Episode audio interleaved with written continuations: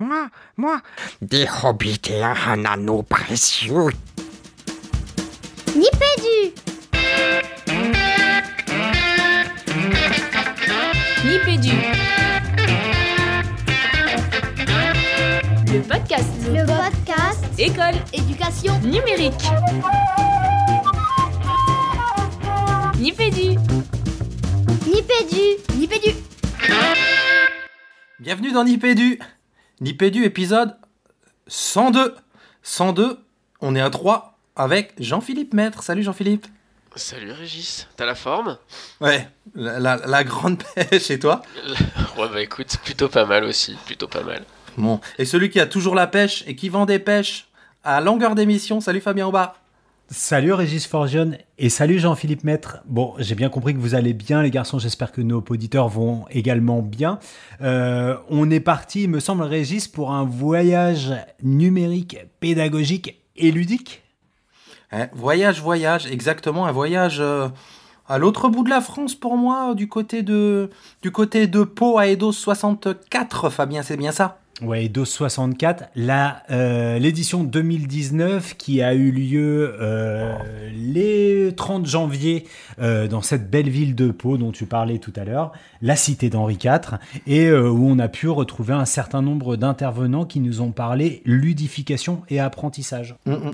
Et, finalement, pas que Pau, on va voyager aussi beaucoup plus loin encore, Fabien, du côté de, du côté de Jolie Île, Jolies Îles, Ouais, du côté de Haïti. Du côté d'Haïti, ouais, parce que il me semble que c'est une première, Jean-Phi et Régis, euh, dans cette émission euh, Tisane de Nipédu, donc pour les auditeurs qui nous rejoindraient euh, pour cette 102e émission. Une tisane, c'est quoi? Bah une tisane, c'est lorsque Nipédu va promener son micro. On vous parlera du micro un petit peu particulier qu'on a utilisé pour cet épisode. Et bien dans cette tisane, on va intégrer des rubriques auxquelles vous êtes maintenant habitués. Donc la récré de Jean Aka Papa à quoi tu joues et puis euh, la rubrique de nos amis euh, d'outre-Atlan- d'outre-Atlantique Julie et, euh, et Jérôme pour leur rubrique MLF America qui seront en Haïti ce mois-ci.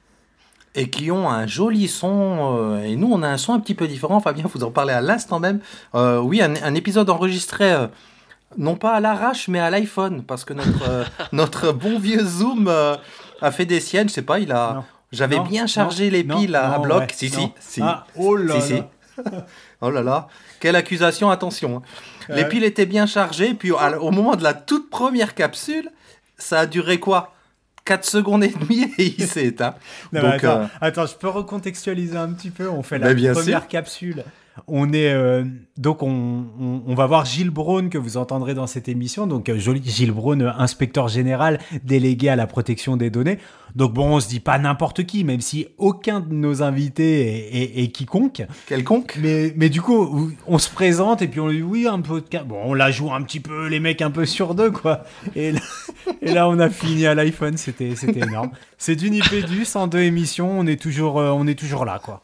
Bah oui, mais vous verrez, c'est le contenu qui compte. Et le son est vraiment pas mauvais. Donc, euh, donc merci à ce bon vieil iPhone d'avoir sauvé la mise euh, pour cette émission. Et Apple vous a payé combien pour euh, ce placement de produit? Ouais, c'est vrai, excuse-nous. J'étais Ah. en train de penser la même Mince, chose. On voulait je vais, je vais biper les iPhones par smartphone. Ouais. Donc merci à notre smartphone euh, d'avoir pris la relève.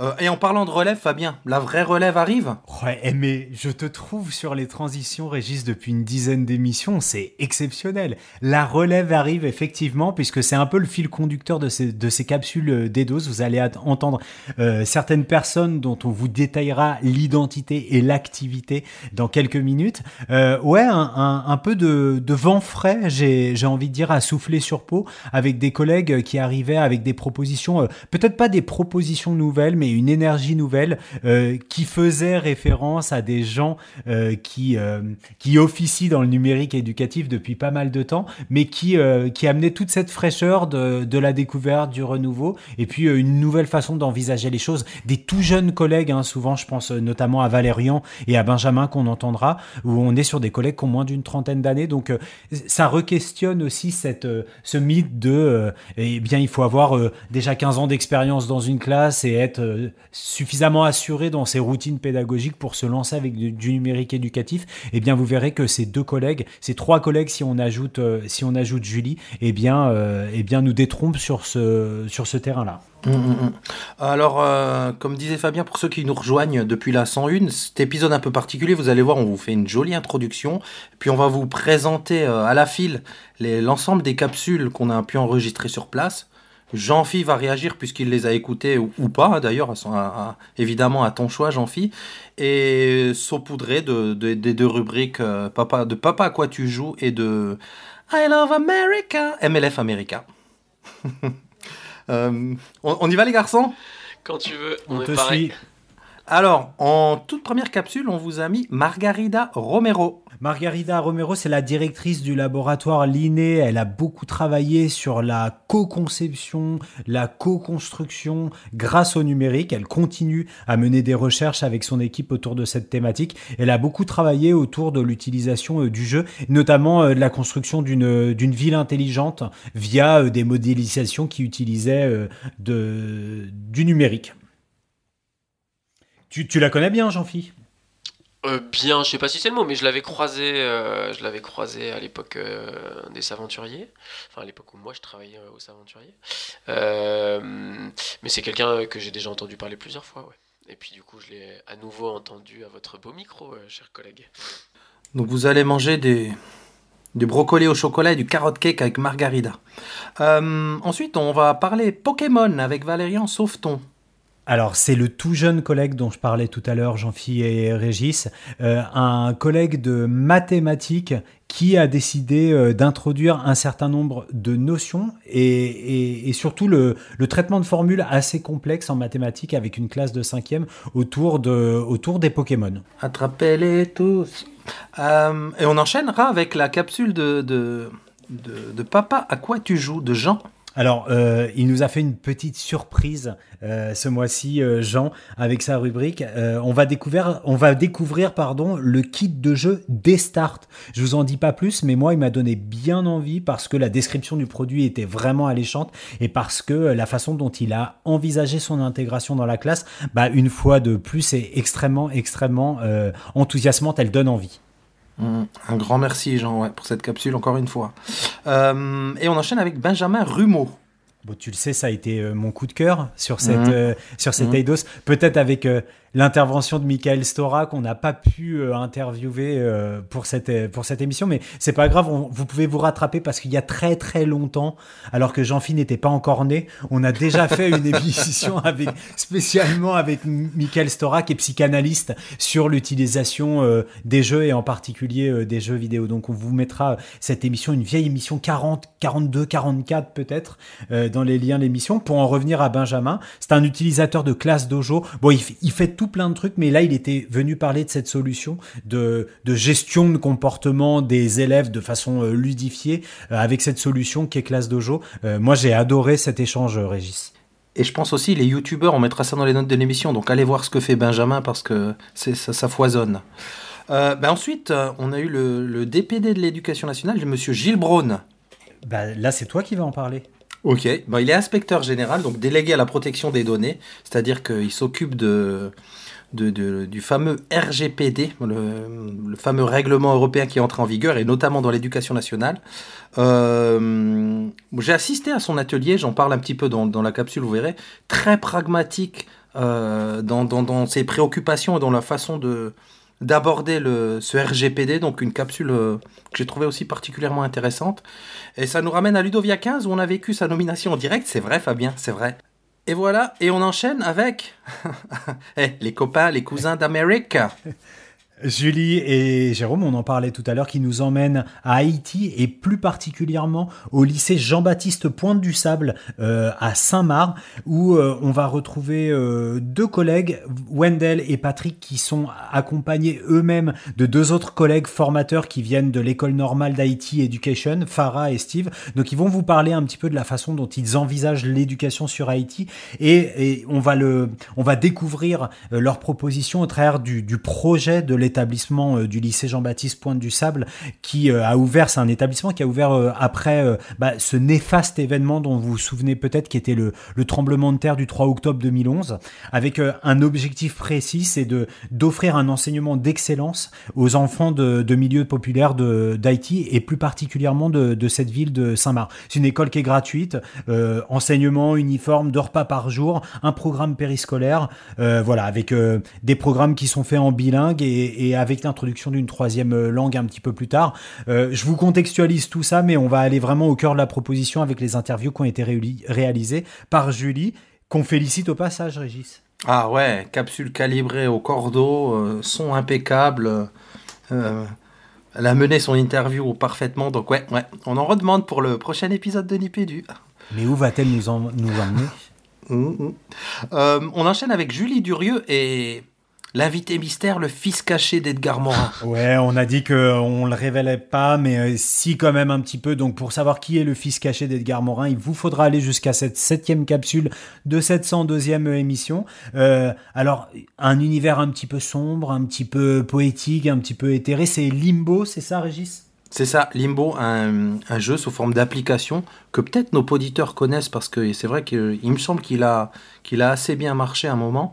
Et donc, euh, Julie Durieux se sert de ce jeu pour travailler autour de la narration, euh, autour de, la musique, autour des émotions euh, en, langue française.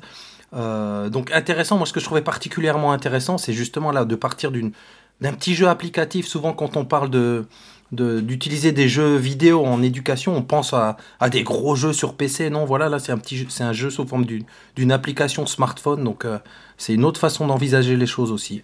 Allez, on s'écoute tout ça, enfin plutôt on vous laisse écouter tout ça et on se retrouve juste après les capsules pour les avis éclairés de Jean-Phi. Sans dévoiler ce qui va se passer maintenant, Fabien, il me semble qu'on on- on va parler fruits et légumes et chocolat. Ouais, alors euh, les gourmands vont adorer cette capsule. Les fans de pédagogie et de recherche et de numérique et de collaboration aussi. On reçoit, alors est-ce que je peux dire la plus catalane des Québécoises ou la plus québécoise des Niçoises ou la plus, je ne m'y retrouve plus, quelqu'un qu'on qu'on connaît assez bien euh, nous chez Nipédu, qu'on connaît assez bien aussi du côté des aventuriers. On en parlait avec toi, euh, Margarida. Bah voilà, je l'ai dit. Margarida Romero est avec nous. Elle nous fait ce plaisir. Alors Margarida Romero, c'est qui? Donc, euh, merci Fabien euh, donc, euh, de, de l'accueil à Nipédu. Donc, euh, euh, effectivement, j'ai un accent catalan, mais je suis partie soigner cet accent au Québec. euh, ça n'a rien changé. Et je suis retournée à Nice. Et puis, voilà, ça ne change pas. Je n'adopte pas l'accent niçois. Mais je suis toujours en éducation. Donc, je suis quelqu'un qui a été toujours dans les facultés d'éducation. D'abord à la à la Autonoma de Barcelone. Donc, en travaillant avec des futurs enseignants. Après au Québec, en travaillant avec des futurs enseignants. Et je suis euh, à l'ESP de Nice, donc euh, pareil avec des futurs enseignants. Mais également, euh, on est enseignant-chercheur et donc euh, la casquette des chercheurs est également de faire de la recherche autour de, des compétences dites transversales. Donc on s'intéresse particulièrement à créativité, résolution de problèmes, collaboration. Alors oui, on parlait gourmandise. Toi, tu nous parlais. Alors, je vais être très concret. Des brocolis au chocolat, mm, au gâteau à la carotte, sont les images que tu as utilisées ce matin lors de ton intervention sur Eidos 64. Est-ce que tu peux nous en dire plus? Qu'est-ce que c'est que cette histoire, Mar- Margarida? Quel lien avec euh, les jeux en pédagogie? Tout à fait. Ce sont des métaphores assez utilisées dans les domaines. Donc, euh, euh, l'idée du brocoli couvert de chocolat, déjà, c'est yerk. Donc, euh, c'est pas les trucs les plus, euh, euh, voilà, les plus appétissants. Et l'idée, c'est que, un, ça part d'une fausse promise, c'est que ça, apprendre, ça serait pas bien. Donc, euh, c'est du brocoli, que le brocoli, ça serait pas bon, etc. Et qu'il faudrait les couvrir avec de, une couche de ludification, une couche de, de, de certains mécanismes pour faire que ça soit ludique et que, en plus, ça c'est une grosse fausse conception, que l'apprenant ne se rende pas compte qu'il est en train de manger du brocoli, qu'il est en train d'apprendre. Or, euh, on croit que c'est tout à fait possible d'aimer ce qu'on apprend et d'intégrer correctement les apprentissages dans une démarche engageante. Donc, qu'on peut arriver à faire des gâteaux à la carotte, c'est-à-dire que ça à la fois nutritif, on apprenne qu'on ne cache rien. On est en train de dire on fait un gâteau à la carotte, on cache rien. Et en même temps, on n'est pas en train de- d'avoir une double couche d'aliments. On est juste en train d'avoir quelque chose de bien intégré. Ça, se traduit par les mécaniques d'apprentissage et des, des, mécaniques des jeux, les modèles d'Arnab. C'est comment euh, les jeux qu'on est en train de faire, au lieu de, de, de nous faire faire autre chose pour jouer et une chose pour apprendre, on est en train de faire quelque chose qui nous fait apprendre d'une manière engagée et ludique. Alors, tu, tu, fais parfaitement le pont. Donc, 5 fruits et légumes par jour, un peu de pédagogie. Mais dans le titre de ta présentation ce matin, il y a un mot que moi j'ai découvert. Inaction, inactivité. Est-ce que tu peux nous en dire plus? Oui, tout à fait. C'est une approche et c'est pas très loin des approches théoriques de l'activité ou autre. C'est l'idée que on est en tant qu'agent, en tant qu'individu, euh, acteur de notre monde, en train de découvrir le monde par les interactions qu'on fait avec lui. C'est-à-dire que si euh, je suis un bébé, euh, je vais avoir euh, une salle et puis je vais commencer à explorer les choses qui bougent ou les choses d'une couleur différente. Je vais avoir des mécanismes d'interaction qui me vont me permettre de construire un monde. Mais aussi un robot, on peut le programmer sous sous des principes, euh, principes inactifs, donc curiosity. Euh, par exemple, quand il va explorer euh, la planète, il va aller se fixer sur des éléments qui présentent de, de, des éléments en dehors de la normale pour les explorer spécifiquement. Donc l'inaction, c'est de dire on construit les mondes par les interactions qu'on fait avec. Tu appartiens, tu es à la tête d'un laboratoire qui est le laboratoire Liné. Voilà, un changement de micro. Euh, Est-ce que tu peux nous donner euh, l'actualité du laboratoire Liné Qu'est-ce qui se passe dans cet incubateur qui se trouve euh, intégré à l'ESP de Nice, il me semble? Oui, tout à fait. Le laboratoire d'innovation numérique pour l'éducation est une unité de recherche en émergence. Ça veut dire c'est voilà, on sort de l'œuf. Donc euh, on est on est encore pas totalement consolidé. On on a structuré déjà des lignes de recherche, donc ingénierie coopérative et créativité numérique. Et parmi les très bonnes nouvelles, on a décroché un ANR dans lesquels on analyse donc euh, la résolution créative des problèmes avec des, cubes robotiques. Donc euh, on applique ces principes de d'exploration créative pour comprendre comment la résolution des problèmes elle est faite à différents âges. Donc euh, on compare qu'est-ce qui se passe quand un enfant résout la tâche, des jeunes adultes, des adultes mais aussi des seniors.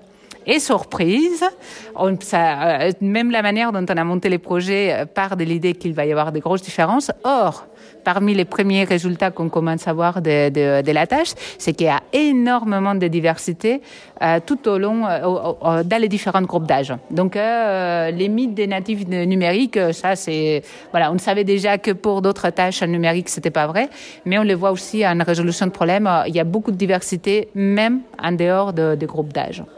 Tu disais ce matin, puisque tu parles de recherche dans, dans ta présentation aussi, que les quelques, en tout cas des éléments de recherche là qui arrivent montrent que on n'apprend pas mieux ni plus par le jeu, mais que c'est surtout la notion de plaisir qui serait le levier? Oui, tout à fait. Il y a des, des méta-analyses qui ont été faites et puis c'est pas extraordinaire euh, les petites augmentations d'apprentissage qu'il y a quand on apprend par les jeux. Or, c'est un gros investissement euh, logiciel, d'organisation, de mise en place. Mais ce qui en ressort, c'est que l'expérience d'apprentissage elle est meilleure. Si on considère que ça c'est une valeur, euh, une valeur humaniste euh, et hédoniste également, donc qu'on se dit que aussi apprendre doit être une activité plaisir et que c'est un élément long terme pour que les gens apprennent au long de la vie, on doit considérer que c'est en soi un bénéfice. Ok, donc peut-être euh, on n'apprend pas mieux certaines connaissances, mais si on s'engage de manière euh, positive dans les apprentissages. Une petite alarme comme ça. Mais on... si c'est ton alarme pour partir on, du travail, il est 17h. Peut-être une dernière question, Margarida, si tu le veux bien. Où est-ce qu'on peut retrouver l'actualité de ton unité de recherche et ton actualité? Oui, on a sur le site de ligne, donc euh, dans le site de l'ESP, vous allez l'onglet recherche, il y a les sites ligne. On a également euh, un Twitter, Fabline06. Et euh, également, je tweete pas mal aussi de, des éléments qu'on fait parce qu'on est dans une approche comme euh, dans les cas des, des aventuriers, dans une approche ouverte. Euh, plus fou on est, plus on s'amuse, plus on, a, on s'approche des, différents aspects des connaissances. Donc voilà, on est, on est très ouvert également aux visites. Donc vous êtes bienvenus. Un grand merci, Margarida. Merci. Merci. Hé hey Régis, il fait beau aujourd'hui à Pau Pas du tout. Non, pas du tout, mais heureusement un petit peu de soleil dans nos cœurs de pédagogues avec une présentation à laquelle on vient d'assister en salle 119 du collège Clermont, c'est celle de Valérian Sauton. Vous ne savez pas qui il est, il va se présenter comme de coutume. Alors Valérian Sauton, c'est qui? Eh ben, Valérian Sauton, c'est euh, un Marnais euh, qui maintenant vit dans la Meuse euh, et qui vient un petit peu à, Pau pour présenter une activité sur le thème des Pokémon parce qu'elle est sympa. Ça veut dire qu'on peut, on peut, on peut vraiment travailler euh, en classe avec des Pokémon et dans la Meuse. Euh, oui, oui, on peut vraiment travailler avec les Pokémon. Euh, C'est même encore plus facile vu que bah, ça intéresse les élèves et puis en général, les intéresser, c'est pas si évident que ça. Alors moi, je vais être honnête avec toi, Valérian. Euh, je ne sais pas si tu as assisté ce matin à, à la présentation de Margarida Romero, qui a parlé notamment du chocolat sur les brocolis. Et quand j'ai vu arriver euh, ta présentation, j'ai trouvé que voilà, on fait euh, la, la surcouche de Pokémon sur sur ton cours de maths, c'était un peu le chocolat pour faire avaler les brocolis. Et je me suis dit bon, on va avoir du vu, du déjà vu, et en fait pas du tout, comme une très bonne série sur une une chaîne de streaming. On est au Flatnix, c'est ça. On a vu l'intervention est vraiment montée en puissance et on a découvert euh, voilà que tu emmenais tes élèves de cinquième, il me semble, sur des terrains où on n'est pas censé les attendre, il me semble à ce niveau-là. Est-ce que tu pourrais nous en dire plus? Ouais, c'est sûr que commencer un cours de maths en général en demandant bon combien est-ce que vous connaissez de Pokémon ou essayer de retrouver tel ou tel Pokémon, c'est pas courant. Euh, les mathématiques c'est euh, pas facile à enseigner, alors à chaque fois j'essaye de trouver des, des trucs qui vont intéresser mes élèves. Euh, là j'ai eu les Pokémon, coup de bol, il y a des formules euh, à travailler, euh, il y a des euh, je connais, hein, j'y ai joué étant jeune donc euh, j'avais déjà le sujet en tête. Euh, Donc euh, après, bon, quelques heures de recherche, une petite feuille euh, pratique. euh, j'ai lancé ça et puis mes élèves ils ont tellement bien répondu que j'ai continué. Et, euh, et puis je me suis fait plaisir à, leur euh, enseigner un petit peu euh, les mathématiques euh, du monde Pokémon, avec euh, la formule justement pour calculer les dégâts euh, infligés par telle ou telle attaque. Donc euh, lance-flamme, charge pour ceux qui connaissent. Euh, après, donc on, s'est bien amusé pendant une semaine. euh, on a fait nos cartes Pokémon. on peut faire maintenant nos combats. Et bon, bah, une semaine, c'est déjà bien quand même sur le thème des Pokémon. Alors juste, il y a eu des évolutions à laquelle toi-même tu ne t'attendais pas forcément, et moi j'ai trouvé que c'était là la force de ta proposition, c'est que tu t'es aussi laissé embarquer par tes élèves en essayant de, de voir jusqu'où tu pouvais les amener. Est-ce que tu peux juste nous faire un petit focus sur la partie tableur que tu as travaillé avec eux? Parce que moi j'enrage de voir les mômes qui ne savent pas utiliser des tableurs. Bah, c'est vrai qu'au collège, maintenant, l'optique elle est quand même beaucoup plus axée sur Scratch. Et euh, on a quand même. Enfin, souvent, euh, aller en salle informatique, ça peut ne pas être simple aussi. Alors, on a tendance à se focaliser sur Scratch, alors que bon, moi, je préfère le tableur déjà. Donc, euh, par rapport au monde professionnel, qui est vraiment très souvent utilisé. Et ça me gêne de pas, euh, enfin, que mes élèves de troisième n'y soient jamais allés. Enfin, je trouve ça magique. Moi, c'est euh, un fichier vierge, on remplit des cases, on fait des formules et on fait des Ah, trucs. euh, de maths, ouais. on, on fait des trucs qui, qui sont magiques quoi donc euh, et puis avec les élèves de cinquième les trucs magiques ben c'est le pied quoi donc au final euh, du tableur pour justement euh, calculer directement la- les dégâts qui vont être infligés euh, en changeant les paramètres c'est de la magie et euh, donc euh, après aller plus loin sur euh, bah, les, petits gadgets du tableur hein, automatiser des listes etc utiliser plus ou moins de fonctions là en général justement, je différencie beaucoup parce que bon, même si la base c'est d'utiliser des formules simples, après on peut ajouter les gadgets et là les gadgets c'est pour ceux qui veulent aller plus loin.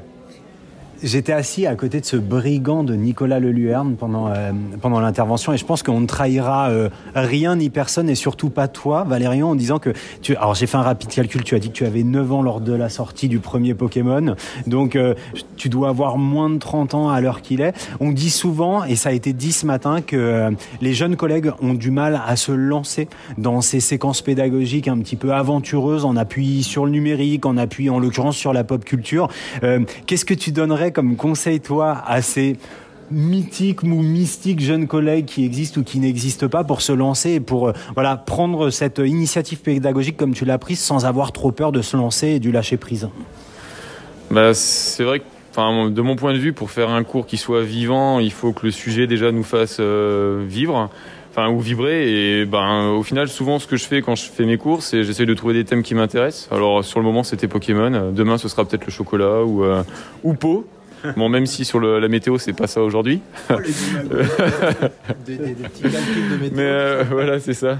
Mais euh, non, vraiment, après, euh, j'ai envie de dire, quand, quand on est prof, qu'on fasse de manière classique, c'est pas dit que ça, ça marche aussi avec les élèves, donc autant tenter de temps en temps. Bon, peut-être pas à chaque fois, mais au final, même si ça marche pas, au, au final, enfin, on arrête, on fait autre chose, et, mais on perd rien à essayer, il faut vraiment essayer, et on se rend compte que bah, ça vaut le coup. Euh, Tout ça, c'est des questions un petit peu rigolotes. Moi, j'ai une question un peu plus sérieuse. C'est quel est ton Pokémon préféré et pourquoi? Ouh la question. Alors là, la j'ai même pas réfléchi. Ah ouais, celle-là, elle est dure. hein. Mon Pokémon préféré? Bon, déjà, je, je ne connais que les 150 premiers sur les 800. Donc euh, j'essaye de gagner du temps pour répondre. Euh, j'ai envie de dire que euh, non non c'est pas Pikachu, il est trop classique et bon je m'appelle Valérian, je pense que je suis plus original que ça. Donc je vais dire Articodin parce que c'est un Pokémon légendaire, rare et puis il vole. Et moi, c'est Psycho Quack. Ah ouais, bah, Moi, je, je- je vous avoue que je connais pas trop. À part Pikachu, je connais pas trop Pokémon. Bah, une autre question, Fabien, ou un grand merci pour. euh, Ah non, bah, parce, que, parce que, parce que- attends, ça. attends, si, si. Est-ce qu'on peut retrouver euh, ton travail quelque part? Euh, mon travail euh, en m'envoyant un mail, oui. Après je vais essayer de, de le diffuser euh, sur Twitter ou pourquoi pas, vu que ça a l'air d'être euh, l'endroit où il faut être vu.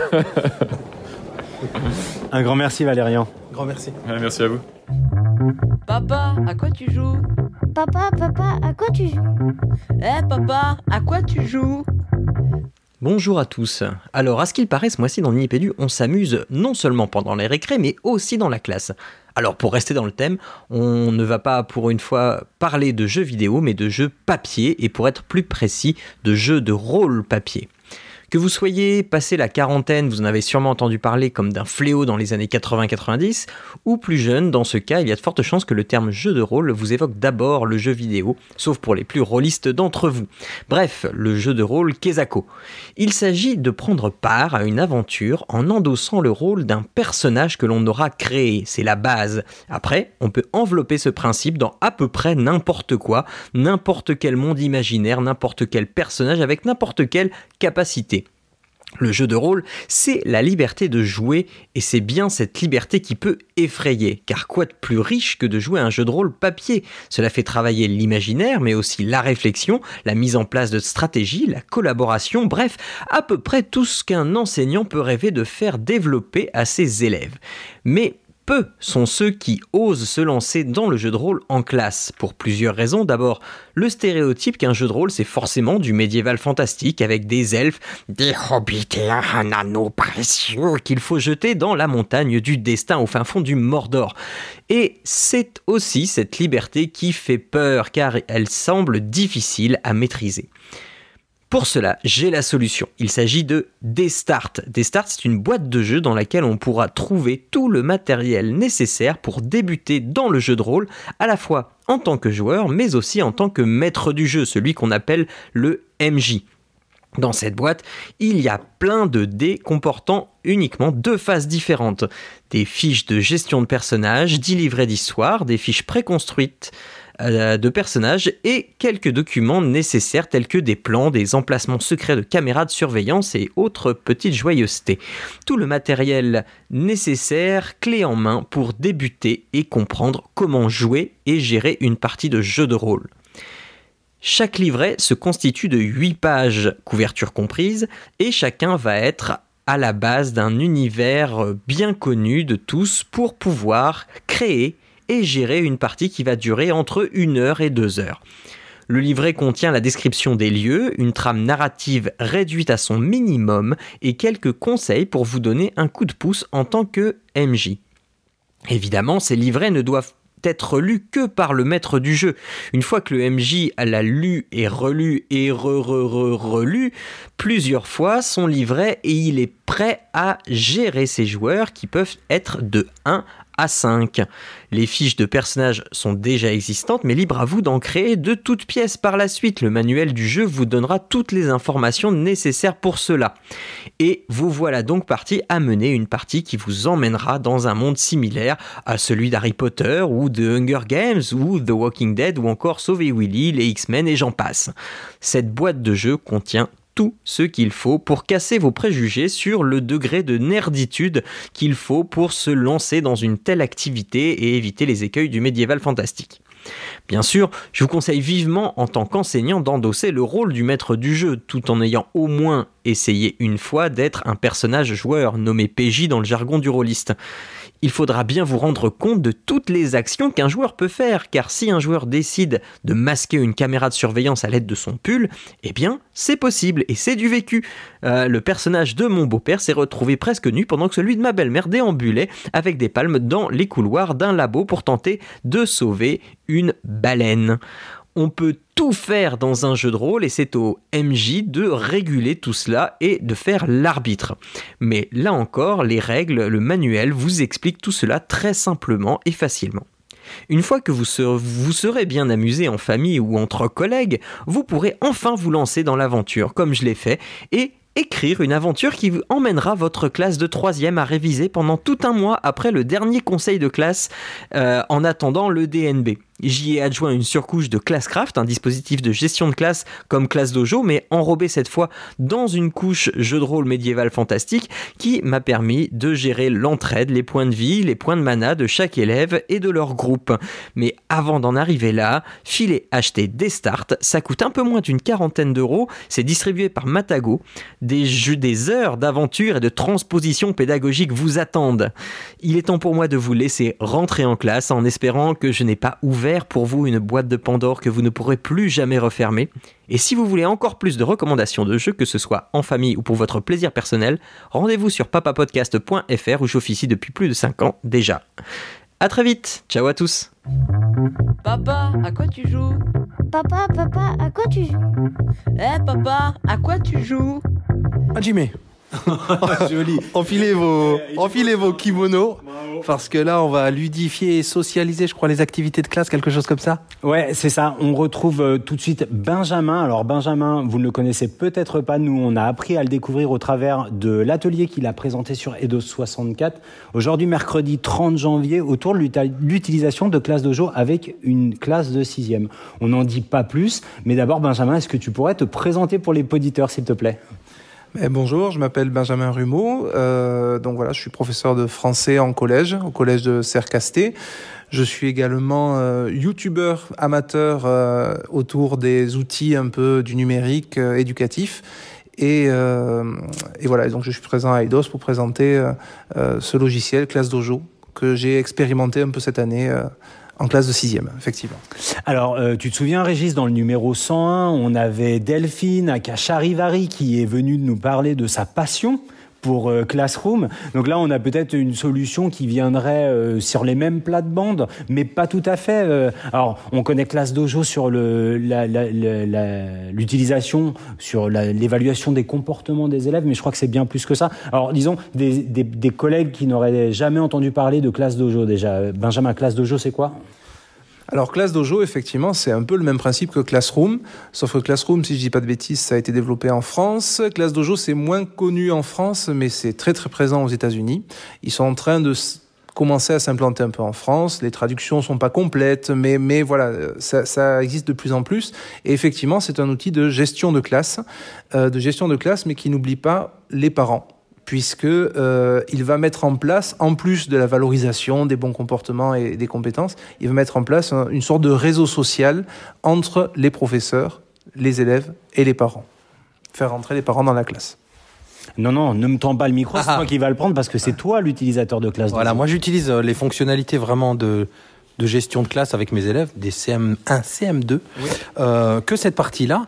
Et du coup, oui, euh, comment dire je trouve que ça marche très bien. En tout cas, avec ma classe, ça marche très bien. On les emporte très vite. Euh, je suppose que comme moi, tu as ton smartphone, tu mets tes petits points au, au fur et à mesure de la classe. Parfois même, c'est les élèves qui demandent Est-ce qu'on va être dans la classe d'aujourd'hui? Enfin, je trouve que c'est, c'est, c'est, cet usage-là, en tout cas, est très enrôlant pour les élèves. Je connais pas du tout l'autre partie, la partie transmission aux parents, toute cette partie-là. J'aimerais bien que tu nous en parles. Ouais. Alors, d'abord, pour commencer, c'est vrai que tu as raison. L'aspect, euh, l'aspect très euh, très très joyeux, très convivial de classe dojo, la possibilité de créer ses propres avatars, des sortes de petits monstres qui représentent chaque élève, qu'on peut personnaliser, qu'on peut changer au fur et à mesure de l'année. C'est quelque chose qui est hyper engageant pour les élèves effectivement CM1, CM2, 6e. Je m'y risquerais peut-être moins avec des élèves de 3e qui risqueraient d'être un peu moins enthousiastes. Euh, L'aspect réseau social, il, il- il tient en, en plusieurs parties. Déjà, il y a, il y a un côté euh, carnet de liaison numérique, euh, comme sur Classroom pour le coup, où plutôt que de passer 10 minutes à faire noter un, un- un- un message sur le carnet de correspondance des élèves, eh ben, j'envoie le message sur le réseau social, les parents sont au courant et j'ai des accusés de réception. Je sais qu'ils ont vu le message, qu'ils ont eu l'info. Euh, le deuxième aspect, c'est euh, ben, un peu un mur Facebook finalement présent sur Classe Dojo qui s'appelle l'histoire de la classe et où je vais inviter effectivement les parents à partager des moments de classe. Ça peut être euh, leur, présenter l'image qui a été étudiée aujourd'hui, ça peut être créer une sorte de petite devinette en préparation du prochain cours pour créer de la discussion à la maison. Ah tiens, euh, on va chercher quelle est d'où est tirée euh, cette image que tu que ton professeur a mis. Ça peut être la demande de participation des parents avec euh, pourquoi pas la proposition de la proposition de playlist pour pour un, exercice. Tout ça dans un environnement fermé, sécurisé, uniquement accessible aux parents et aux élèves et qui fait effectivement donne l'impression aux, parents de rentrer dans la classe, comme euh, Madame Romero l'a dit euh, ce matin à la conférence. Euh, comment on embarque les parents dans nos projets? Ben, En leur proposant de rentrer, en ne fermant surtout pas la porte. Et Classe Dojo, c'est ça que ça fait. Ça ouvre la porte aux parents. Et en, en bon pédagogique éclairé, là, j'ai regardé tout à l'heure tes les feuilles que tu présentais aux, aux gens qui venaient assister à ton atelier. Tout ça, ça a l'air super rose. Et j'ai vu que tu as mis quand même quelques points de vigilance ou pas négatifs, mais des points de vigilance. Ah oui, alors bah, point de vigilance, euh, il y en a quelques-uns. Le premier point de vigilance que moi j'ai pu, j'ai pu relever, c'est effectivement le- l'influence, mine de rien, sur les comportements des élèves. C'est une approche comport- comportementaliste de la pédagogie. C'est pas comme ça que t'as dit tout à l'heure dans l'atelier. hein. J'ai dit behavioriste, mais je ne sais pas, je ne sais pas comment le prononcer. Donc, euh, bref, c'est bien si c'est une composante de l'éducation, mais c'est vrai que euh, euh, il y a des dérives et la dérive à laquelle j'ai pu assister, moi, c'est celle de- d'élèves qui venaient me voir en fin de cours en me disant Monsieur, il faut me mettre un point parce que j'ai aidé euh, un tel, ou Monsieur, il faut me mettre un point parce que j'ai parlé aujourd'hui. Et c'est pas ce qu'on veut obtenir. On veut pas euh, créer des chiens de Pavlov qui effectivement euh, fonctionneraient uniquement au point. Donc ça c'est la première, le premier effet pervers. Il faut faire attention à ça. Et une des façons d'éviter ce système, c'est d'éviter que ce soit tout le temps, classe dojo, mais il faut que ça fasse partie d'activités finalement ciblées, activités de groupe, activités autonomes, où finalement ça va être intéressant de voir le comportement des élèves en travail. Et finalement, ils vont être contents de gagner des points. On peut afficher les points au tableau ce qui fait qu'il y a une émulation qui va se créer entre les groupes. Ah tiens, ce groupe, il s'est mis au travail plus vite que nous. euh, il faut qu'on se bouge, les gars. Ah tiens, ils auront donné plus de réponses. Ça, c'est hyper intéressant. Mais effectivement, si ça devient trop systématique, on peut observer des comportements qu'on veut pas avoir en classe, c'est-à-dire des élèves qui ne font des choses, des bonnes actions que pour avoir des points et pas parce qu'ils savent qu'intrinsèquement, euh, ce sont des bonnes actions. C'est ouais, principalement ça. Il y a des tout petits outils euh, dans, dans Classe Dojo là, qui, qui sont aussi très utilisés par les profs, qui, sont, qui ont l'air de rien comme ça. Tu parlais de faire des groupes. Ça te permet en, en un clic de dire voilà, fais-moi des groupes automatiquement, mais ne me mélange pas tel, tel et tel élève. Il y a un outil, je crois, de un sonomètre pour gérer la classe. Il y a plein de petits outils aussi là qui sont très facilement préhensibles, j'ai envie de dire, par même par quelqu'un qui n'est pas geek. Je sais que j'ai transmis ça à ma, collègue et qu'elle a trouvé ces petites entrées-là qui ont l'air de rien, qui sont quand même numériques et qui font aussi mettre un pas dans ces outils-là par les, par les novices en numérique, peut-être? Est-ce que tu le sens aussi comme ça? Ah Oui, oui, c'est sûr. Mais de toute façon, moi, c'est par ça que j'ai découvert Classe Dojo. C'est-à-dire qu'à la base, j'ai demandé aux collègues, aux copains, est-ce que vous connaissez un site internet qui me permettrait de faire des groupes? Ah ben tiens, il y a Classe Dojo qui permet de le faire. Il y a effectivement une boîte à outils qui euh, contient à peu près tout ce qui permet de faire une gestion de classe rapide, un minuteur, un chronomètre, un sonomètre, effectivement, de la constitution de groupe, de l'interrogation d'élèves aléatoires. Enfin, tout ça, c'est génial et on en a besoin, on l'a sous les mains. On peut l'utiliser avec le téléphone en classe ou l'utiliser sur un tableau numérique interactif. Euh, c'est très visuel. Ça se rapproche pas mal de, je ne sais pas si vous connaissez Classroom Screen, qui est un site internet qui, qui fait justement que ça, qui enlève l'aspect réseau social et compétences, et qui est une boîte à outils géante à projeter sur ordinateur. Classroom Screen, c'est génial. Je vous conseille d'aller voir ça. Et euh, voilà, cette boîte à outils, c'est, je dirais, la cerise sur le gâteau qui fait que, on peut l'utiliser, euh, on peut l'utiliser très fréquemment, quasiment quotidiennement. euh, ce classe dojo, pardon. Et merci pour cette reco, Ben. Euh, juste une dernière question. Tu as eu une démarche qui m'a qui m'a vraiment interpellé. C'est qu'il me semble que tu as à minima deux classes de sixième et qu'il y a une classe à laquelle tu as proposé euh, l'outil avec laquelle tu as utilisé l'outil classe dojo et pas l'autre. Est-ce que tu peux nous en dire plus sur euh, sur cette euh, sur cette stratégie que tu as eu, ouais, cette initiative?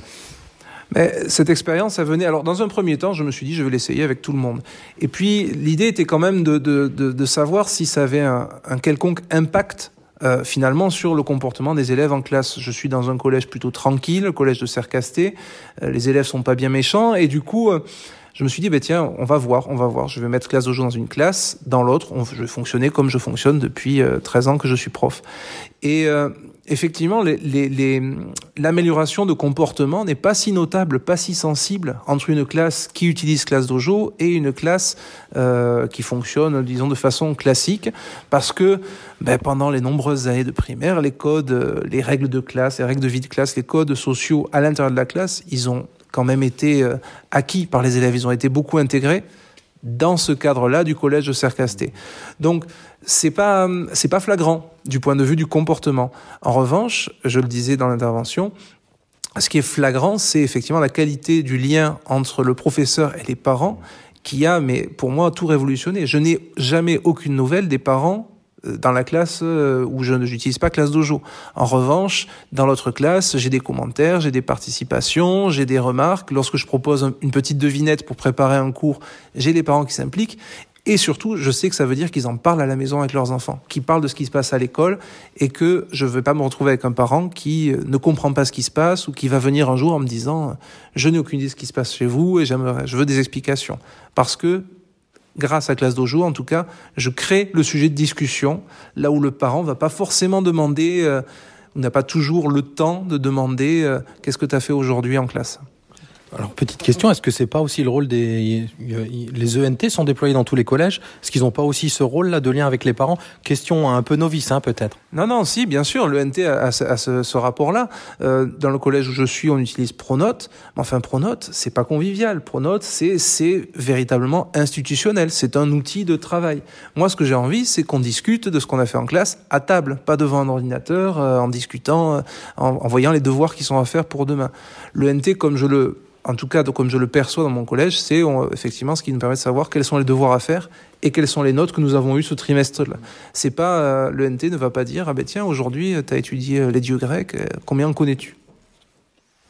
Euh, alors, je, te l'ai dit euh, avant cette interview, euh, Benjamin, c'est on écluse pas mal d'événements autour du numérique éducatif et c'est rare de voilà, d'avoir des, coups de cœur pédagogiques comme ça. Moi, j'ai trouvé que ta démarche, elle était super. En plus, tu nous as avoué que toi, tu étais animé par cette envie de diffuser, de partager. Est-ce que aujourd'hui, alors on en a déjà un petit peu parlé dans cette interview, on peut retrouver ton travail en ligne notamment?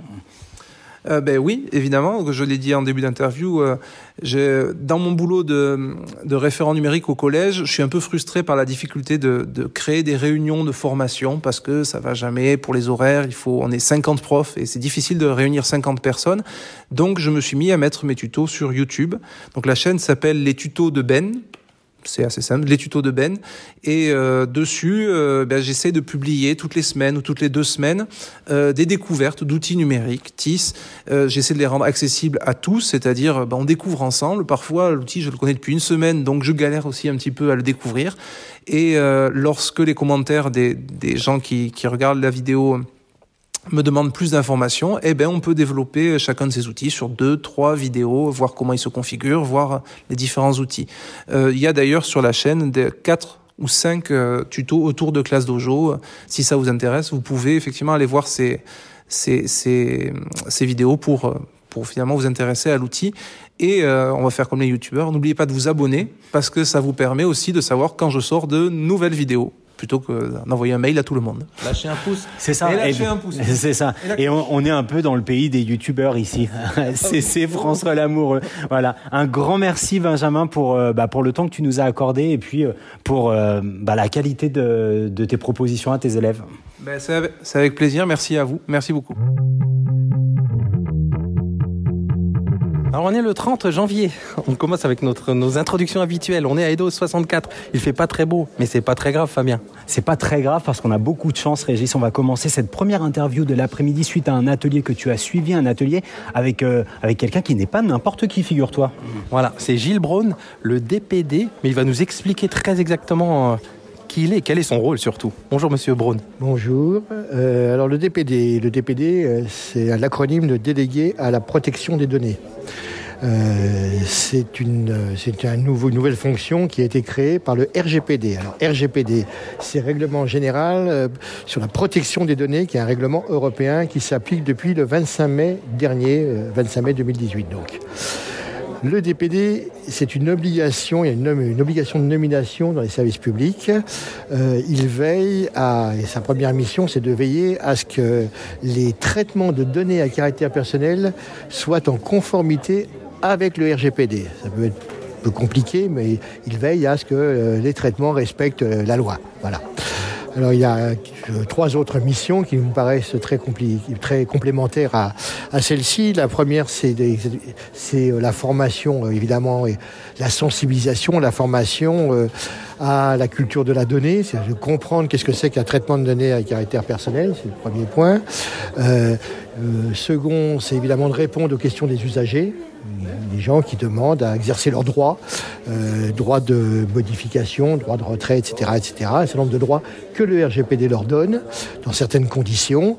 Et le troisième point, c'est un point de vue aussi euh, prospectif, c'est de voir dans les développements, les traitements à venir, quels sont ceux qui pourraient poser question euh, vis-à-vis du RGPD. Je pense tout particulièrement euh, à, au développement de euh, qu'on appelle l'intelligence artificielle, euh, des reconnaissances faciales, etc., etc., de voir, d'être un peu en avance de phase par rapport au développement qui pourrait se développer, euh, au traitement qui pourrait se développer dans l'éducation nationale.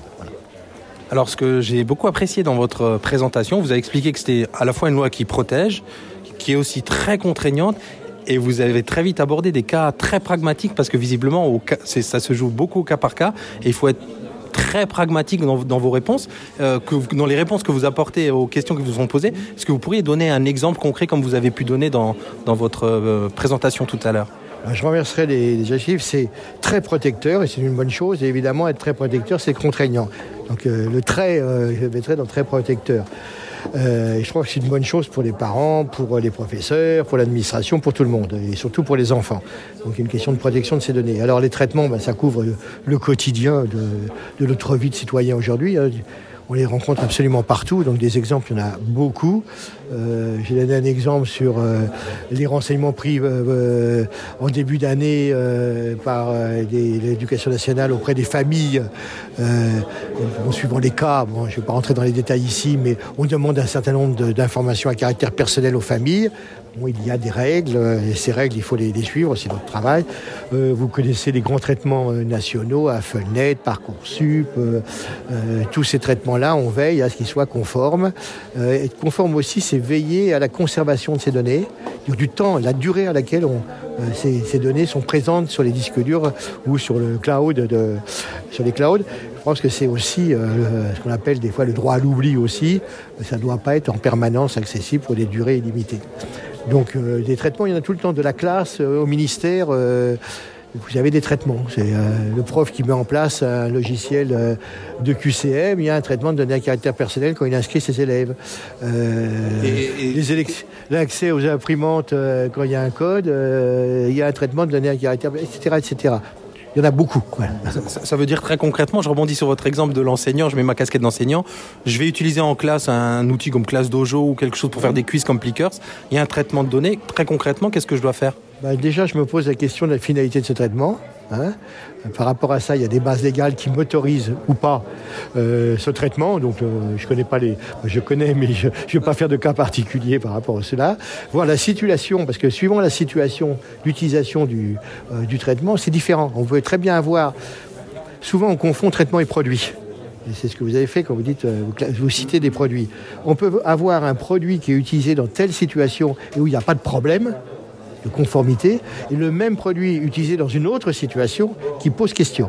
Hein, Je ne vous donnerai pas, parce que ce serait assez long de, le faire, on citerait des entreprises, mais on voit bien, il y a, aussi la- entre traitement produit et situation, il y a des différences qu'il faut faire.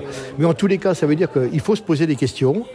Moi, je ne trouve pas que c'est contraignant. Je pense que c'est une culture et je trouve que c'est une, euh, pour un enseignant, ça fait partie de ses missions, des missions de service public de protéger et d'informer les familles de ce qu'on fait des données. Voilà. Alors justement, Monsieur Brown, pour terminer, quel conseil et où trouver l'information pratique sur ce sujet pour euh, nos collègues enseignants? Alors, trouver l'information pratique déjà, bon, il y a des textes, je, je, je vous accorde, qui ne sont pas toujours très faciles à lire. Euh, les deux textes principaux, hein, qui sont le RGPD, la loi relative à l'informatique, aux fichiers et euh, aux, données, euh, à l'informatique et aux fichiers. la dernière qui a été mise à jour, dernière qui a été mise à jour au mois de, juin dernier. je crois que c'est référence. Le site de la CNIL est beaucoup plus très pédagogique par rapport à ces textes.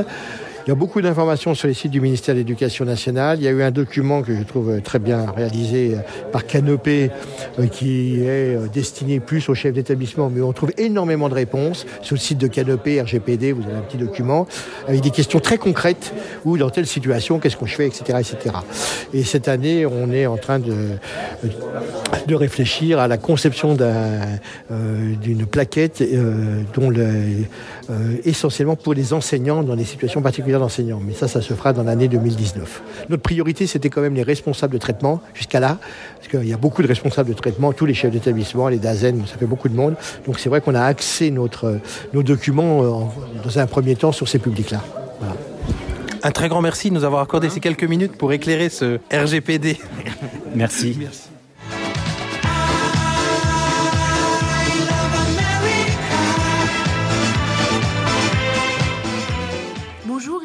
Bienvenue à nos auditeurs sur la spéciale MLF America en Haïti. J'ai la chance d'avoir passé une semaine avec des collègues formateurs, conseillers pédagogiques à Port-au-Prince et d'avoir passé la semaine dans des classes avec des enseignants à Saint-Marc dans l'école Jean-Baptiste de la Pointe du Sable.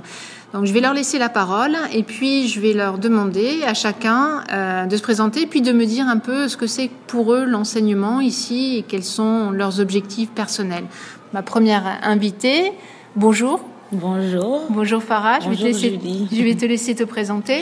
Je m'appelle Farah Dorismé, je travaille à l'école normale Haïti Éducation en tant que, euh, en tant que conseillère pédagogique, mais aussi chargée de cours de gestion de classe et en sciences à, au collège.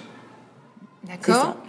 Alors moi, ce que j'aimerais savoir, et ce que j'aimerais, ce que nos auditeurs aimeraient mieux comprendre, c'est savoir en fait euh, ce qui, euh, pour toi, fait l'éducation ici en Haïti?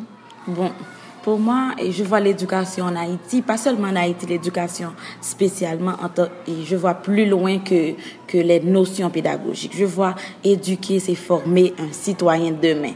Ça va au-delà des notions. Les notions, certes, c'est intéressant, mais ça va au-delà des notions. Alors, moi, je vais me pencher vers mon autre invité qui s'appelle Steve et qui va se présenter. C'est quoi euh, former un citoyen de demain? Tout d'abord, je me présente. Je m'appelle Steve Hilaire. Je travaille pour l'ONG Haïti Éducation, qui est une ONG qui œuvre en Haïti dans la formation des maîtres et des élèves. Donc, je suis directeur pédagogique là-bas et je suis également formateur de normaliens. Donc, la question c'était. Alors, ben, je rebondis sur ce que nous disait Farah, à savoir, c'est quoi former un citoyen du monde? Euh, Former un citoyen du monde, donc c'est d'abord un citoyen qui est conscient qu'il fait partie d'une société et qu'il doit poser des actions correctes pour pouvoir participer au développement de cette société. Voilà. Alors concrètement, comment ça se matérialise dans votre Ça- école normale, par exemple? Un ou deux dans exemples? notre école d'application, ça se, met- ça se matérialise par des cours, des cours, euh, par exemple, sur l'éducation à la citoyenneté, euh, des- ensuite avec des méthodes pédagogiques où on va modéliser, donner des modèles à- à- aux, aux enfants et avec des cours, avec une formation des maîtres. À l'école normale, ça se matérialise par une bonne formation d'abord et dans les classes, euh, les, ens- les- les- les enseignants apportent cette formation aux élèves. Donc, Voilà. Alors, je vais continuer vers mes autres invités. On a ici quelqu'un qui, un enseignant qui nous vient de Jacmel. Bonjour. Bonjour, je m'appelle Johnny Jean-Louis. Euh, J'enseigne euh, au Centre Alcimène Pomérac à Jamel. Euh, euh, je suis enseignant. ouais. Eh ben, et est-ce que pour toi, ça te, ça te parle, ces notions de citoyen du monde? Bon, en fait, euh, moi, ce que je pense, c'est que il n'y existe pas de société vraiment, de, de bonne société sans l'éducation. Avec l'éducation, ça joue un rôle très important dans la vie sociale de tout le monde. Et puis, ça aide aussi, ça aide seulement, ça aide, ça aide non seulement à former des citoyens de demain, mais aussi euh, à chaque enfant qu'on éduque, ça lui aide à s'identifier lui-même et quel est son rôle dans la société et tout ça. Voilà. Merci. Je me penche vers mon dernier invité avec qui j'ai eu la chance de passer deux heures merveilleuses au sein de sa classe, ici, à l'école euh, Jean-Baptiste de la Pointe du Sable. C'est Wendell. Bonjour Wendell. Euh, oui, bonjour. Tout d'abord, et je précise que c'est Wendell Lindor, Sterling, pour tous les auditeurs. Et je travaille au lycée Jean-Baptiste Pointe du Sable de l'ONG à euh, Heninen for Haiti. Et c'est un grand honneur pour moi de répondre à cette question. Tout d'abord, ce serait plutôt une synthèse parce que Farah, Steve et Johnny, ils ont tout dit. Moi, pour moi, l'éducation, ce n'est pas seulement euh, montrer, montrer ou bien instruire ou bien éduquer, former, c'est plutôt montrer euh, à celui qui, qui est, comment dirais-je, comprendre et aimer, comprendre et aimer sa terre natale, parce que nous, en Haïti, l'éducation, c'est un grand problème. Un grand problème, parce que souvent, on est mal formé, et quand on est formé, on laisse Haïti. On laisse Haïti pour aller, et, comme ils disent, chercher la vie ailleurs. Moi, je pense que quand on est vivant, on est vivant. On n'a pas besoin de chercher la vie. On est éduqué. C'est pour cela que aujourd'hui, l'éducation que j'ai choisie comme métier d'enseignant, c'est presque, comme dirais-je, ma vie.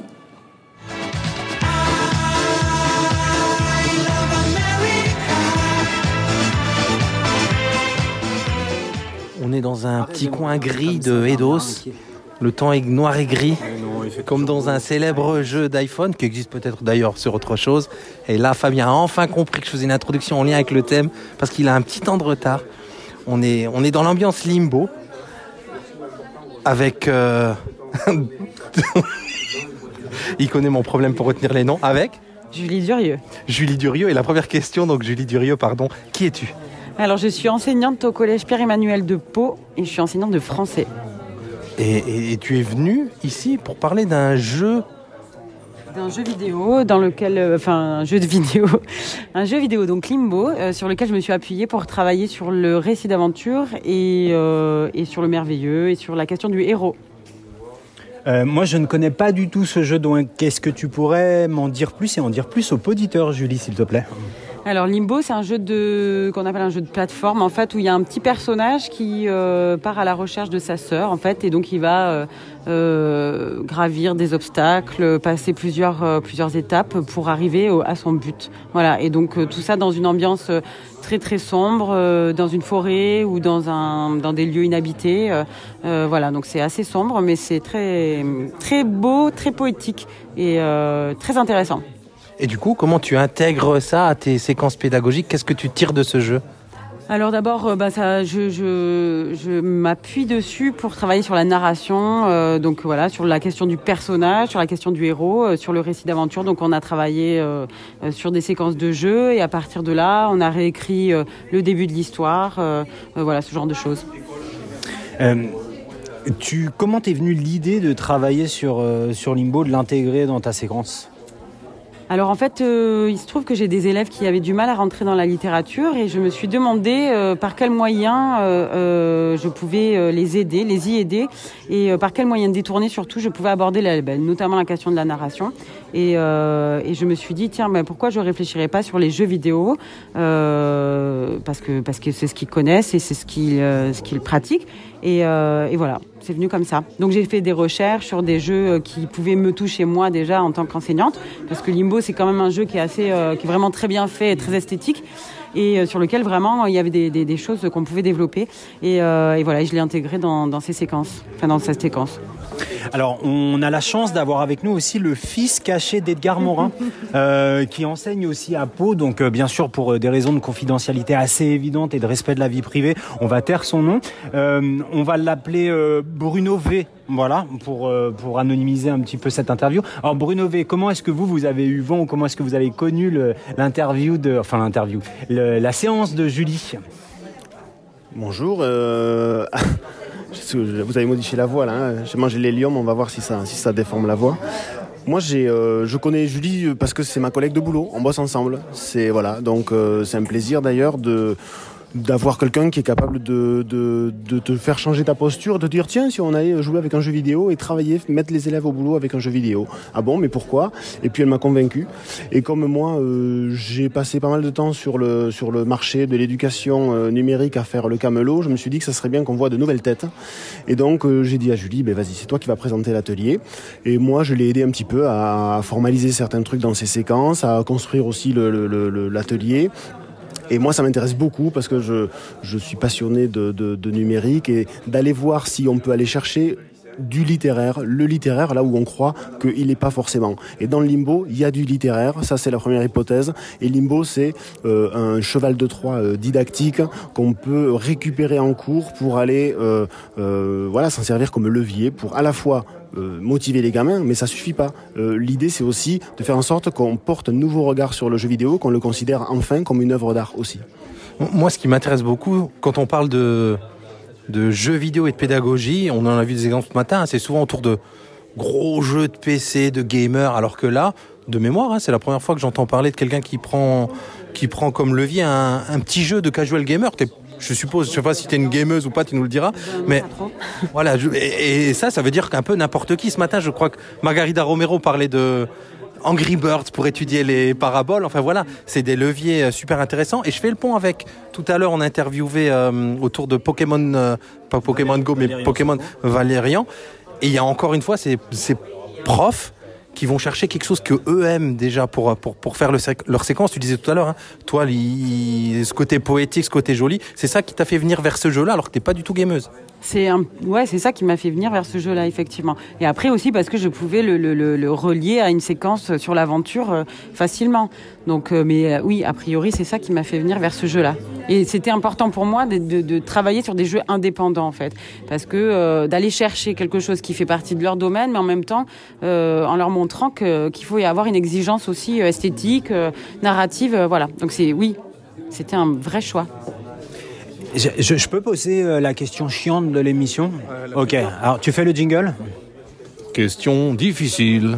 Alors plutôt chiante. Euh, comment comment est-ce qu'on fait? Est-ce que la didactique, elle propose des outils qui permettent d'analyser ce genre de support et d'en déterminer sa, hum, sa congruence, sa pertinence par rapport à une mise en œuvre pédagogique?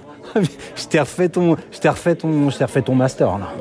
C'est clair, c'est, en fait, c'est pas du tout une question chiante. Ok. Ouais, donc tu t'es, tu t'es raté là-dessus, mais par contre, c'est une super question très intéressante. C'est quels indicateurs on va, on va aller chercher Qu'est-ce qu'un chercheur il peut aller euh, regarder, observer dans une classe pour arriver à voir si euh, l'intégration d'un jeu vidéo va permettre aux élèves de, ben, de faire des progrès, tout simplement, et de rentrer mieux dans les apprentissages. On fait des pré-tests, on fait des post-tests, on fait des entretiens d'expli- d'explicitation. C'est un mot qui est super dur à dire, t'as vu, il m'a fallu deux fois. Et, euh, et, et donc, il faut arriver à chercher des indicateurs. C'est ça qui est le plus compliqué, mais en fait, c'est un support comme un autre. Et donc, euh, on fait de la lecture de l'image. Les profs de français, on est quand même spécialiste de la lecture de l'image. Il y a de la narration, il y a, du, il y a de la musique, euh, il y a des émotions. Donc, les indicateurs, ils sont, ils sont, ils sont assez proches de ceux du- d'un texte littéraire. Donc, euh, la didactique, elle doit s'emparer aussi de ça. Et d'ailleurs, elle le fait. Elle se, elle se prive pas du tout. Et il a été très très bon. Ouais, c'est pas le fils d'Edgar Morin pour rien. Euh, Julie, Bruno, on vous remercie tous les deux. On vous a retenu un petit peu long euh, sur ce, deuxième créneau d'atelier. Euh, est-ce, est-ce qu'on peut retrouver la séquence quelque part ou des éléments euh, autour de la séquence? Bruno, vas-y parce que tu es spécialiste de, là où on va le trouver. Je ne sais pas où on le trouve moi. On va le retrouver tout simplement sur le site de Eidos64. On va le retrouver d'ici une semaine, donc peut-être que le podcast, sera, sera, sera au bon moment ou pas. Euh, en tout cas, euh, ça va être visible sur les réseaux, sur le fil Twitter d'un certain, euh, comment vous avez dit euh, ah Bruno V, non mais c'est l'inverse justement, voilà Bévergne. Et euh, mais en tout cas on va voilà on va on va on va essayer de- d'en faire la pas la promotion mais d'essayer de partager ça avec tous les autres collègues. Donc euh, mais sur le site d'Eidos ça sera là. Un grand merci à tous les deux.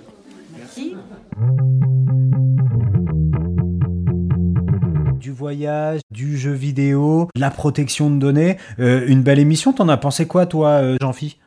Écoute, euh, je crois que je, pourrais comme ça euh, proposer peut-être deux remarques euh, qui, je- j'espère, auraient l'avantage d'être un peu transversales aux différentes capsules. La, première remarque concerne peut-être plus les, les interventions de Margarida Romero et de Valérian Sauveton.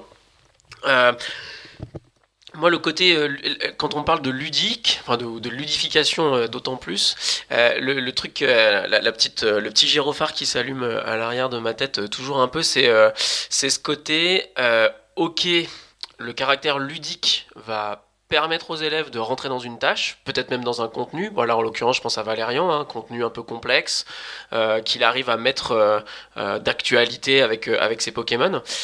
Mais le truc auquel je pense, c'est qu'une connaissance, quand on l'enseigne à des élèves, la manière dont on l'évalue, c'est aussi, en fait, et on- dont on peut savoir si elle est vraiment acquise, ça passe par l'ensemble des situations dans lesquelles ces connaissances, enfin dans lesquelles ces connaissances vont pouvoir être impliquées. C'est-à-dire qu'en fait, on peut pas décontextualiser une connaissance des situations dans on est censé l'impliquer. Et si j'apprends à des élèves euh, quelque chose dans un contexte donné, la question va toujours être celle de savoir est-ce qu'ils vont reconnaître euh, la possibilité de faire appel à cette connaissance lorsqu'ils vont être appelés à l'utiliser dans une autre situation? Donc, lorsqu'on ludifie et qu'on met ça autour des jeux vidéo ou même autour de plein d'autres, plein d'autres types de jeux, c'est toujours bien parce que c'est toujours euh, motivant pour les élèves et on arrive à gagner leur implication.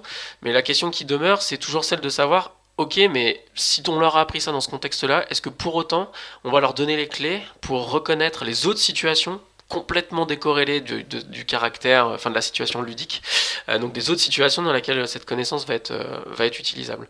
Et donc euh, ça m'a fait un peu penser à, aussi à l'intervention de Margarita Romero, parce que c'est vrai que sa remarque, elle est intéressante de dire, euh, ouais, le côté ludique, euh, c'est pas des brocolis au chocolat, quoi, parce qu'en fait, au bout du compte, euh, on essaye de nous le vendre comme ça, alors qu'en fait, les brocolis au chocolat, ce, ce serait pas bon. Euh, parce qu'en fait, en effet, c'est pas comme ça que, se passe l'apprentissage. Euh, donc, j'ai trouvé ça intéressant comme idée.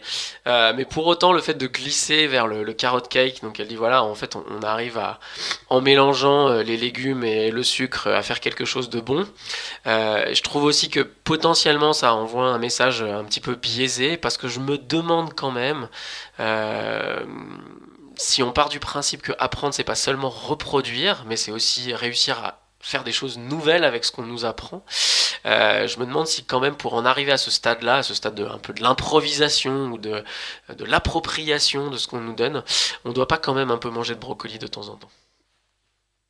C'est bon, c'est bon pour la santé, les brocolis, c'est ça C'est bien connu. Exactement.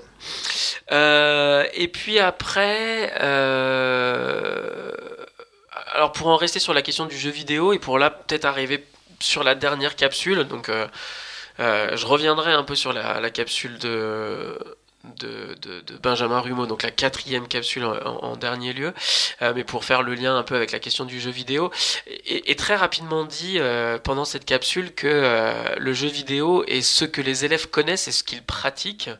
Et alors là, moi, ça m'a interrogé en fait. J'ai pas, pas un avis arrêté, mais je me suis demandé si effectivement, tout- enfin, une majorité d'élèves connaissaient et pratiquaient les jeux vidéo, parce qu'on sait notamment qu'il y a beaucoup d'études qui montrent que la littératie du numérique est quelque chose dont parfois les, les profs considèrent acquis, et en fait euh, qu'il l'est pas par tout le monde et pas par tous les milieux. Euh, donc en fait, je me demandais si, si le jeu vidéo était systématiquement, et là je, fais plus confiance à votre expérience, les gars, peut-être pour rebondir d'ailleurs, si vraiment le jeu vidéo était vraiment quelque chose dont on pouvait considérer que c'était un, prérequis, enfin que- quelque chose qui était euh, un intérêt effectivement partagé par une grande majorité des élèves aujourd'hui. Alors, grande majorité, je sais pas, mais ta dernière remar- remarque me fait penser à une chose, c'est lors des conférences du matin, justement, je sais plus, c'est Michael Stora, Fabien, qui disait que dans les gamers, il y a beaucoup plus de filles qu'on croit, et je crois que même que la proportion euh, dépassait dans certains jeux euh, les, garçons. Tu te souviens de cette remarque? Hmm.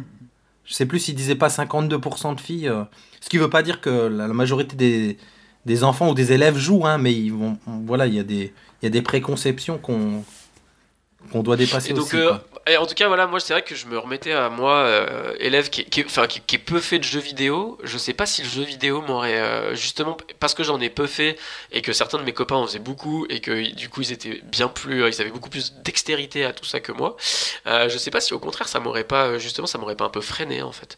Donc, du coup, c'est vrai que cette question aussi de partir du principe que l'habillage numérique aura systématiquement un attrait chez les élèves, je trouve que ça peut, enfin voilà, c'est, je suis pas pas tout à fait convaincu par, euh, par cette idée de, de Moi, base. moi, ça, je me suis fait la même remarque en assistant euh, à l'atelier de Valérian, où, euh, où vraiment euh, il- Valérian présuppose et euh, il, y avait beaucoup d'enthousiasme hein, euh, de la part du collègue et, du coup je pense que cet enthousiasme a joué a joué l'effet maître à plein.